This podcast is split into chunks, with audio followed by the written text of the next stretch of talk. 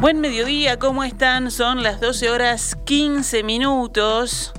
Y así comenzamos Noticias al Mediodía en este martes 22 de junio del año 2021, cuando actualizamos la información para todos ustedes. De acuerdo a la información proporcionada por el Ministerio de Salud Pública, en la jornada de ayer se detectaron 1.539 nuevos casos de coronavirus en 11.933 análisis realizados. Estas cifras indican una tasa de positividad del 13%. La cantidad de casos activos bajó a 24.195 casos y las internaciones en cuidados intensivos también bajó a 379. En lo que refiere a fallecidos, en la jornada de ayer se contabilizaron 45 defunciones. El índice Harvard volvió a descender y ahora está en 64 contagios diarios cada 100.000 habitantes en los últimos siete días. Ante esta situación se destaca el departamento de Rivera, que tiene un índice del 17.24, donde 25, recordemos, es el límite entre una situación crítica, o sea, roja, de una más moderada. Hace ya nueve días que el departamento pasó al nivel de riesgo naranja, luego de estar varios meses en rojo, y es el único departamento en bajar un escalón en el índice de Harvard. Según datos del SINAE, de los 1.539 casos nuevos que se diagnosticaron ayer, solo 16 pertenecían a Rivera. Esta mañana, en diálogo con En Perspectiva, la directora del hospital del departamento, Florencia Eula, destacó que después de dos meses en la que los servicios de salud estuvieron con una ocupación del 100% en camas de CTI siendo un centro COVID más que un hospital polivalente, hoy la situación es más positiva. La doctora expresó que en la actualidad de los 250 casos activos, solo tres están en CTI, uno en cuidados respiratorios y los restantes 246 cursan la enfermedad en domicilio, lo que permite volver a la atención casi habitual del hospital. Entre otros temas, la directora destacó que el control de la pandemia se ha logrado por, entre otros factores, como decíamos, gracias a la vacunación multifactorial, pero hay un factor principal que es la vacunación. Eh, creo que Rivera ha sido uno de los primeros departamentos a, a, ponerse ¿no? con el tema vacunación. Hay un trabajo no solo de, de, los agentes de salud, pero hay un trabajo interinstitucional de todas las fuerzas vivas que trabajan en función a, al estímulo o a la, ¿no? a la convicción de, la, que, la, de la, que la vacuna sí funciona y que es fundamental para poder salir de esta situación que vivió nuestro departamento. Hubo mucha adherencia de la población en general eh, y desde hace varias semanas lo que me parece que ha cambiado un poco la situación es que en Rivera se empezó a vacunar sin agenda en diferentes puntos de la ciudad pueblo a pueblo y en diferentes eh, policlínicas periféricas. O sea, se empezó a acercar la vacuna a la población que no tiene conocimiento o que no accede a las redes o al teléfono o a la página para agendarse. En la actualidad, el 64% de la población tiene al menos una dosis y el 47% ya tiene las dos dosis, siendo Rivera el tercer departamento con mayor número de habitantes con las dos dosis dadas después de Durazno y Flores, lo que las autoridades destacan como positivo. Es muy visible el cambio luego de la vacunación, afirmó Eula. Consultada por el aumento de la movilidad en Rivera tras la apertura de los free shops, la doctora expresó que durante el fin de semana llegaron en el entorno de los 200 ómnibus a la frontera y que la atención está puesta en la situación de Brasil y sobre todo en la de los turistas que vienen de otras partes del país norteño. Del lado del el tema es que el lado del libramento eh, viene, también en descenso con los números de casos activos y, ahora también están con cierta estabilidad el número de internaciones y del CTI, muy parecido a la situación que tuvimos nosotros. Eh, el tema es que los turistas no vienen de Libramento, los turistas vienen de diferentes ciudades de Brasil eh, y que bueno, que tiene una que tiene una realidad diferente a lo que ocurre en Libramento.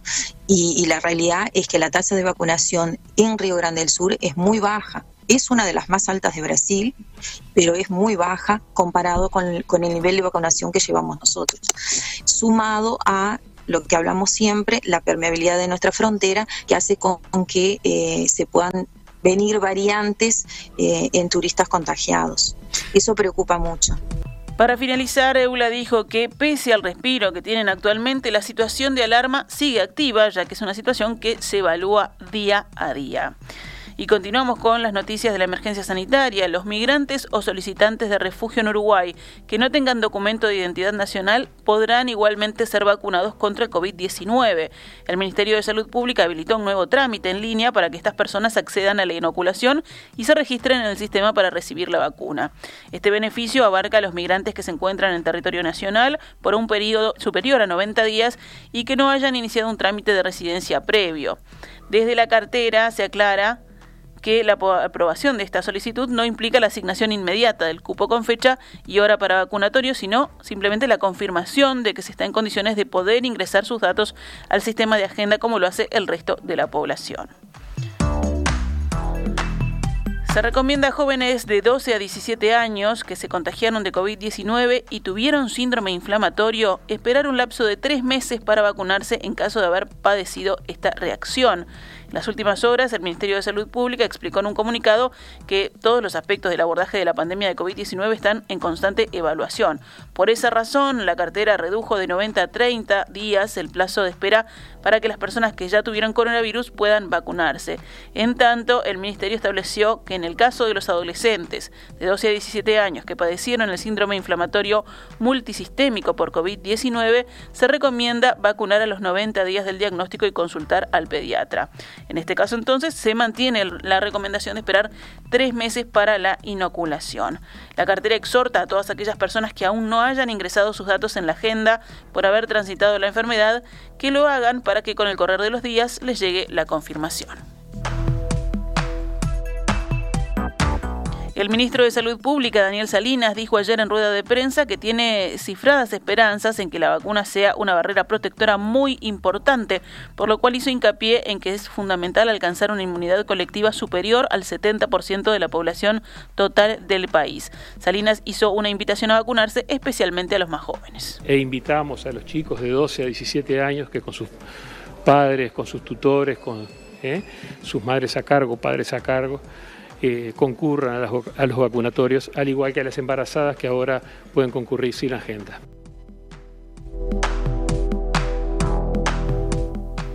Estados Unidos incluyó a Uruguay en la nómina de países de América Latina y el Caribe a los que donará 14 millones de dosis de vacuna contra COVID-19, aunque no especificó cuántas entregará a cada estado. La Casa Blanca expresó en un comunicado sobre su anunciada donación, nuestros objetivos son aumentar la cobertura mundial de vacunación contra COVID-19, prepararnos para los brotes repentinos de la epidemia y priorizar a los trabajadores de la salud y otras poblaciones vulnerables, además de ayudar a nuestros vecinos y otros países necesitados. Ayer se llevó a cabo la última reunión plenaria del Grupo Asesor Científico Honorario del GACH en forma virtual, que cuenta, como ustedes saben, con más de 50 integrantes. Hubo agradecimientos y reconocimiento al rol de los tres coordinadores, Rafael Radi, Henry Cohen y Fernando Paganini, según narró la diaria, un miembro del grupo. Y se habló también de la posibilidad de que haya algún anuncio o comunicación por parte de ellos como cierre de la actividad. Por otra parte, dice el observador, también se resolvió juntar todos los informes elaborados en 14 meses para generar un documento único con la labor del GACH. En paralelo, algunos científicos continuarán a título personal en instancias de asesoramiento como la Comisión ad hoc de vacunación. Acerca del homenaje que organizará el Poder Ejecutivo para los miembros del GATS, que por ahora tiene como fecha y lugar tentativos el jueves 8 de julio en el auditorio del Sodre, surgieron opiniones reticentes. La crónica periodista destaca que muchos integrantes del GATS expresaron que puede ser contradictorio si van los 55 miembros y varias personas más a un evento social con el nivel de gravedad actual de la pandemia. La Cámara de Eventos del Uruguay se reunió ayer en Torre Ejecutiva con el secretario de Presidencia, Álvaro Delgado, y el asesor del presidente Nicolás Martinelli para definir cómo se instrumentará el retorno de los eventos sociales durante los próximos meses. Era necesario conversar sobre una vuelta responsable a la actividad y el gobierno se comprometió a comenzar a gestionarla. Esperábamos que sea en julio, tomando en cuenta que los contagios diarios y los ingresos a CTI vienen bajando y por suerte el efecto de vacuna ya se está notando. Además, nosotros precisamos tener un margen antes de empezar a trabajar para poder preparar todo. No podemos hacerlo de un día para el otro. Esto es lo que le dijo al diario El País el presidente de la Cámara de Eventos, Germán Barcala. A pesar desde que esta Cámara esperaban que el retorno ocurriera en julio, aún se desconoce cuándo efectivamente comenzarán a trabajar Lo que ocurre ahora es que se plantean dos escenarios posibles, los cuales podrían combinarse para la habilitación de estos eventos. Uno de ellos es la generación de un protocolo que podría ser el mismo que ya estaba vigente antes de marzo, hasta 80 personas en un lugar cerrado, con uso de tapabocas obligatorio y una duración máxima de cuatro horas, y el otro, la implementación del pase verde o pase responsable para los asistentes. Aunque no se tomó ninguna medida luego de la reunión, el gobierno anunció que coordinará una reunión entre la Cámara de Eventos y el Ministerio de Salud Pública en las próximas semanas con el fin de profundizar sobre la instrumentación del regreso de las fiestas. Vamos ahora con otros temas del panorama nacional. Este martes el Senado dará media sanción al proyecto de ley de empleo para personas en situación de vulnerabilidad, remitido la semana pasada por el Poder Ejecutivo. Está dirigido a empresas que contraten a jóvenes de 15 a 29 años, mayores de 45 años y a personas con discapacidad. Los contratantes recibirán créditos por sus obligaciones al BPS según la franja etaria.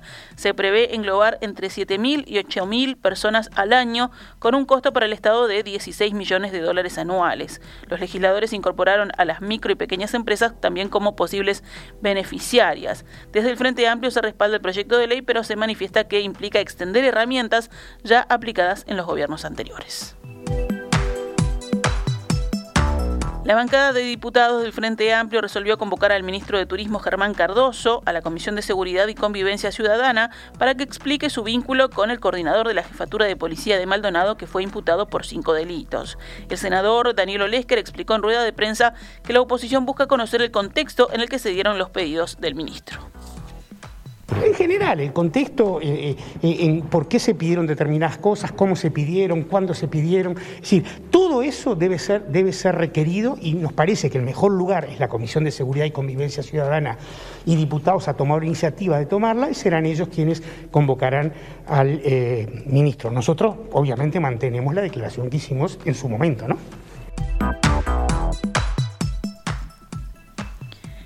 Legisladores del Frente Amplio denunciaron ante la Institución Nacional de Derechos Humanos y Defensoría del Pueblo el accionar del Instituto Nacional de Mujeres y Mujeres en el caso Andrea Panini. La denuncia contra el órgano estatal que dirige la ex periodista Mónica Botero es por haber divulgado información sobre el recorrido por los servicios de atención a víctimas de violencia de género de la mujer de 43 años, que fue reportada como desaparecida el 10 de junio y encontrada ocho días después, el viernes último, en Córdoba, Argentina. Según las 12 legisladoras frente amplistas, que firman esta denuncia eh, que consigna hoy la diaria, InMujeres ejerció violencia institucional contra Panini, ya que atentó contra sus derechos y erosionó la legitimidad de la institución frente a otras posibles víctimas que vean su confidencialidad en riesgo. Representantes de los partidos Colorado y Nacional se reunirán hoy por iniciativa del senador blanco Amin Nifuri para intentar formar una concertación hacia las próximas elecciones en el departamento de Canelones.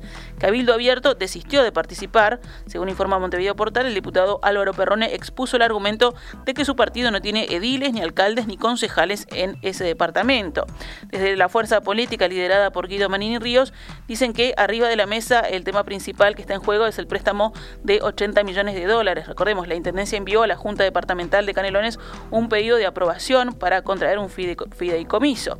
Pero dicen desde Cabildo Abierto que para hablar de una concertación todavía falta muchísimo.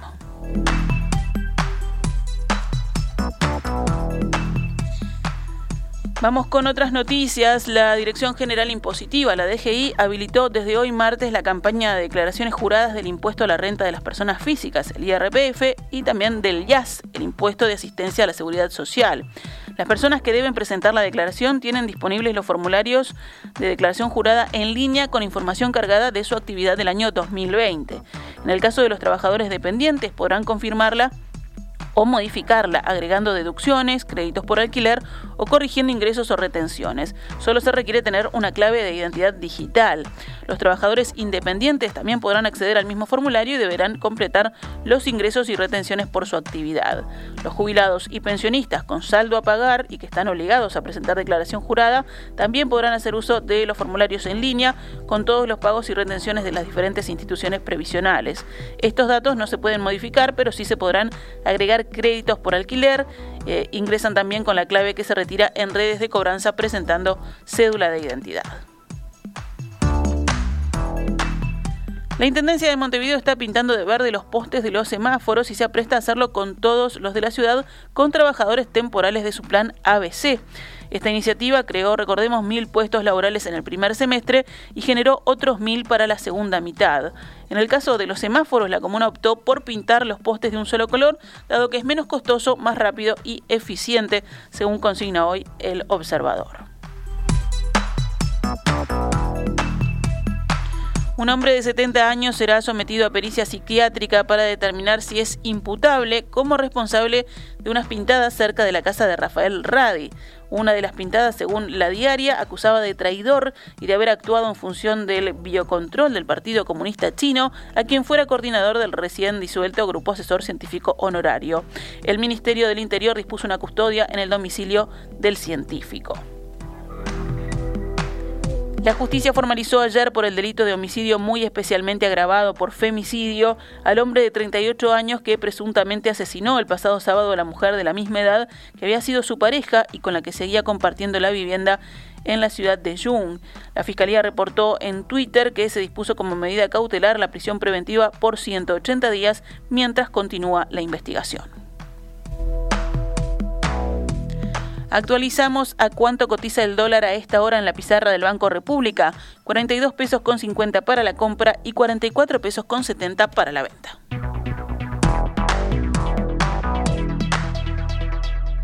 Estás escuchando CX32, Radio Mundo, 1170 AM, Montevideo, Uruguay.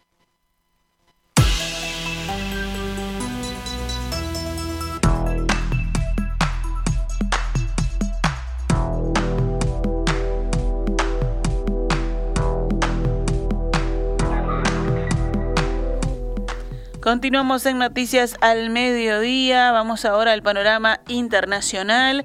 En España, el gobierno aprobó este martes los indultos a los nueve líderes separatistas catalanes encarcelados por el intento de secesión de 2017, una muy controvertida decisión con la que busca abrir una nueva etapa para acabar con el enfrentamiento en Cataluña. Con esta medida de gracia queremos abrir una nueva etapa de diálogo, de reencuentro y cerrar de una vez por todas la división y el enfrentamiento, expresó el presidente del gobierno, el socialista Pedro Sánchez, en una declaración luego del Consejo de Ministros que dio luz verde a los indultos. Esta decisión es la mejor para Cataluña, es la mejor para España, dijo Sánchez, aunque auguró dificultades en el camino hasta un entendimiento que cree merece mucho la pena intentarlo. Los nueve indultados, entre ellos varios exmiembros del gobierno regional catalán de Carles Puigdemont, la expresidenta del Parlamento Regional y líderes de asociaciones separatistas fueron condenados en octubre de 2019 a penas de cárcel de entre 9 y 13 años por su participación en el fracasado intento de independizar a Cataluña de España. Pero la decisión debe cumplir todavía unos pasos administrativos, debería hacerse efectiva rápidamente. Afirmando que no se espera que los independentistas renuncien a sus ideas, Sánchez explicó que los indultos serán parciales, ya que se conmuta la pena, pero no la inhabilitación para ejercer cargos públicos y están condicionados a que los beneficiados no cometan delitos graves en un tiempo determinado. En Reino Unido, el gobierno anunció que serán autorizados más de 60.000 espectadores en las tribunas de Wembley para las semifinales y la final de la Eurocopa de Fútbol el 6, 7 y 11 de julio, en lugar de los 40.000 inicialmente previstos. Más de 60.000 aficionados podrán ahora asistir a las semifinales y a la final de la Eurocopa, escribió el gobierno después de dos días de incertidumbre porque la UEFA pedía a Londres una relajación de las restricciones de circulación por el COVID para los 2.500 VIP esperados en la final del 11 de julio. La prensa incluso había evocado la amenaza de que la final tuviera lugar en Budapest, donde los estadios pueden estar llenos al 100%. Si la multitud más grande reunida por un evento deportivo desde hace más de 15 meses será en el Reino Unido, se felicitó el gobierno británico en su comunicado. Justamente hablemos de deportes. Uruguay volverá a jugar este jueves 24 de junio por Copa América tras el empate de ayer 1 a 1 con Chile que lo puso en zona de clasificación a cuartos de final. El gol uruguayo fue oficialmente atribuido al chileno Arturo Vidal en contra en una jugada donde intentó bloquear la ofensiva de Luis Suárez al borde de la línea del arco. De los 10 equipos en disputa, 8, 4 de cada una de las dos series, avanzarán a la siguiente fase. Bueno, los partidos de ayer, como decíamos, Uruguay y Chile empataron 1 a 1 y Argentina venció a Paraguay por la mínima diferencia. La Copa América seguirá mañana, miércoles, con los partidos de Ecuador, Perú y Brasil-Colombia. Uruguay, como dijimos, juega el jueves contra Bolivia desde las 18 horas y luego contra Paraguay el lunes desde las 21 horas. Cerramos con el básquetbol. Biguá se consagró campeón de la Liga Uruguaya de Básquetbol 2021. El último título del equipo de Villa Biarritz lo obtuvo en la temporada 2008-2009. Anoche, en el último partido de la serie final, al mejor de cinco, Biguá derrotó por 86 a 76 a Nacional y levantó la copa. El goleador del partido fue el estadounidense Donald Sims de Biguá con 30 puntos.